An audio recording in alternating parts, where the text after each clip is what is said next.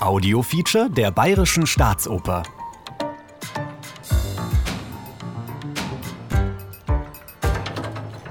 Der kleine Hector musste weinen. Dem Zwölfjährigen, erinnert er sich später in seinen Memoiren, las der Vater, ein literaturliebender Landarzt, die Klassiker vor, und besonders Vergils Aeneis ergriff ihn tief.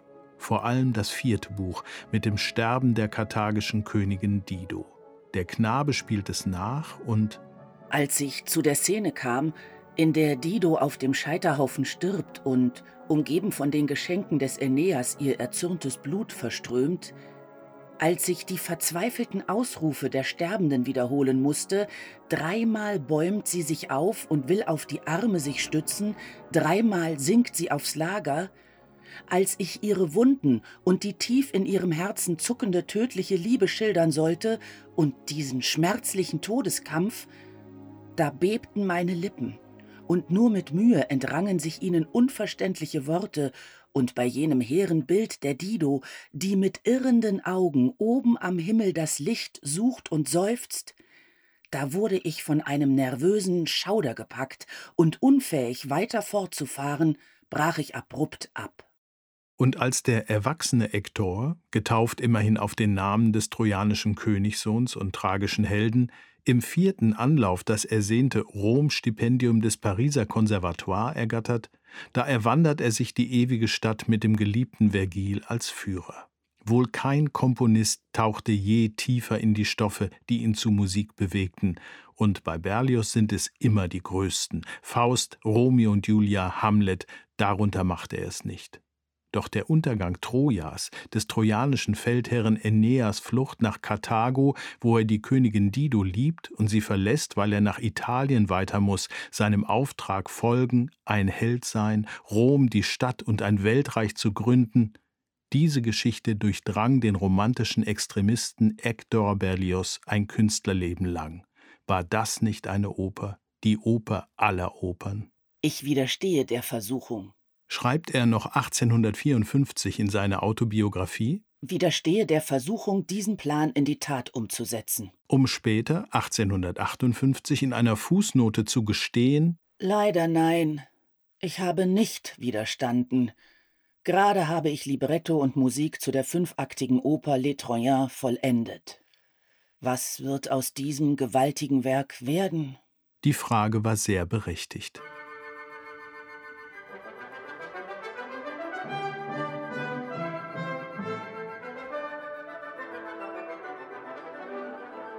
Im Frühjahr 1856 hatte sich der Plan zu einer Grande Opera verdichtet. Er schreibt sich selbst das Libretto. Fünf Akte. Zwei über den Untergang Trojas, drei über den Liebesverzweiflungstod der karthagischen Königin Didon in Karthago ein Riesenorchester und Bühnenmusik mit Spezialinstrumenten, der markant tieftönenden Ophikleide mit neuartigen Saxhorns, Ventilhörnern in allen Lagen, Schlagwerk wie Tamtam und Tabuka, antiken Zimbeln mit Doppelchor für Trojaner, Griechen, Karthager und unsichtbare Schatten, ein Extrachor von 100, es durften auch 300 Sänger sein. Ballett und Tänze, Sturmmusik, Raumklang, alles was geht, ein Wahnsinn.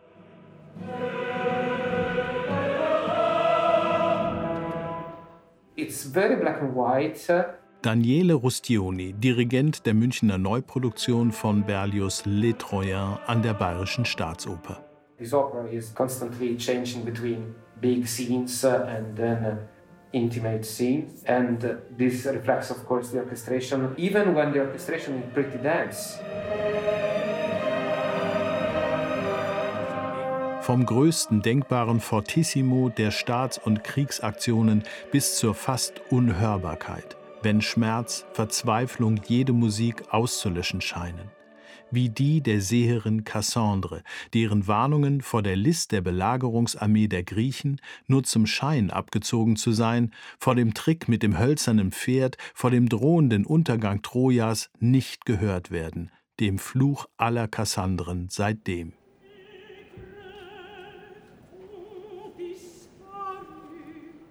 O Volk, das ich nicht warnen kann, klagt sie dem Taubenkönig Priam. Nicht einmal ihren geliebten Koreb kann sie überzeugen, sie dringt nicht durch, wie im zweiten Teil die liebende Königin Didon mit ihren Beschwörungen nicht durchdringt, den Aené zu halten.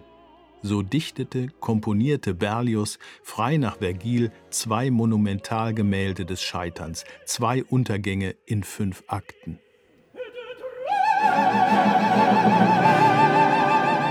Les Troyens ist eine Grande Opera, in die der Krieg hineintönt, so wie er zu uns herüberklingt gerade, der Krieg mit seiner Brutalität, seinen Lügen, seiner Verachtung für alles, was lebt und liebt. Krieg ist der grelle Hintergrund von Berlioz Troyen, aber er wird nicht direkt gezeigt. Auch in der Inszenierung des französischen Film- und Theaterregisseurs Christophe Honoré nicht, der einen vorzugsweise sanften Blick auf die Unzulänglichkeiten der Menschen wirft. Wir sehen den Krieg auf Bildschirmen, so wie das Mittelmeer nicht pseudorealistisch gezeigt wird, sondern ein abgebildetes. Es gibt auch kein trojanisches Pferd, nur eine Schrift Pferd. So rückt nach vorn, worauf auch Berlioz grandiose und maßlose Musik zielt, auf das, was tief in seinen Figuren west und was den kleinen Hector einst erschütterte, ihre Gefühle, Ängste, ihre Sehnsüchte. Das Hin- und Hergerissensein des Aîné, dem ein Geisterchor befiehlt, die geliebte Didon zu verlassen, die Unruhe des Herzens.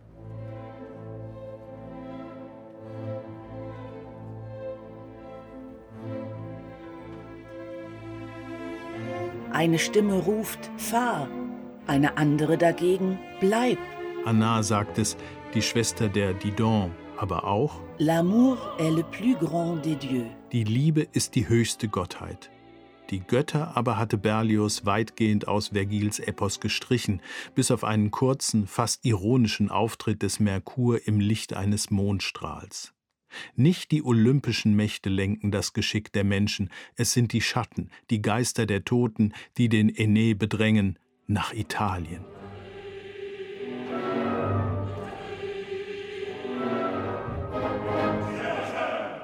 Für die Stimmen der Toten, für die Abgründe, für den Klang des Nichts findet Berlioz phänomenale Klangfantasie ein unerhörtes Spektrum an Farben und immer wieder neu. Eine Herausforderung an Dirigenten. Daniele Rustioni. He wants the sound of the nothing, the sound of the abyss, the sound of the silence. Even if we are playing, it's certainly composer with the most vision.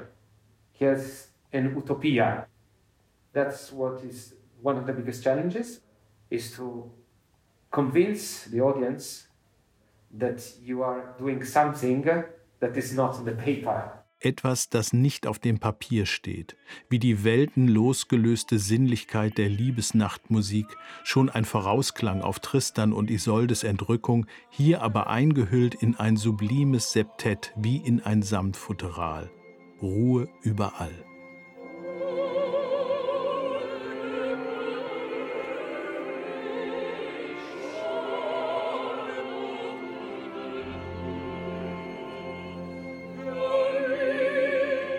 Er hat sie nie ganz gehört, seine ehrgeizigste Oper. Groß, größer als alles, was er noch an Großem realisieren konnte.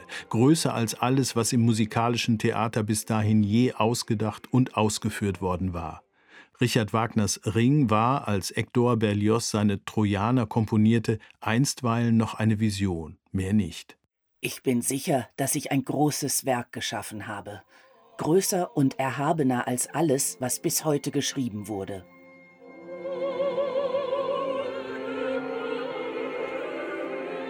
Doch es blieb einstweilen eine Größe für die Schublade. Die Pariser Oper wollte sich auf das Wagnis gar nicht einlassen. Erst fünf Jahre nach Abschluss der Komposition waren am Théâtre Lyrique unter mangelhaften Umständen die drei Karthago-Akte zu sehen unter dem Titel Les Troyens à Carthage. Das war alles bis zu Berlioz' Tod 1869. Das Werk galt als Monstrum, als unaufführbar, und die Zeit der Grand Opera war ohnehin vorbei. Erst 1890 kam es in Karlsruhe auf die Bühne, noch an zwei Abenden und auf Deutsch. Die erste Gesamtaufführung an einem Tag und auf Französisch gab es, Achtung, 1969 in London. Da war Berlius genau 100 Jahre tot.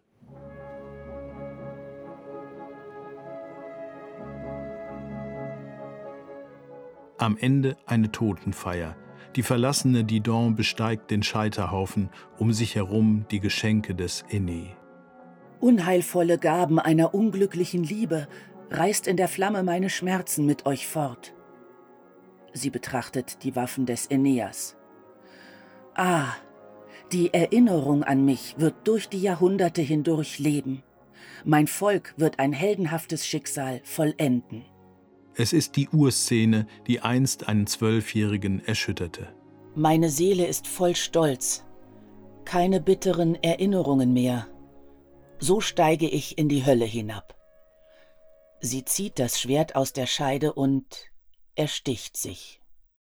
Mit einem kollektiven Fluch auf Rom, das kommende Weltreich, endet Les Troyens und mit der Prophezeiung des kommenden Rächers, Hannibal, der von Afrika aus Italien heimsuchen wird.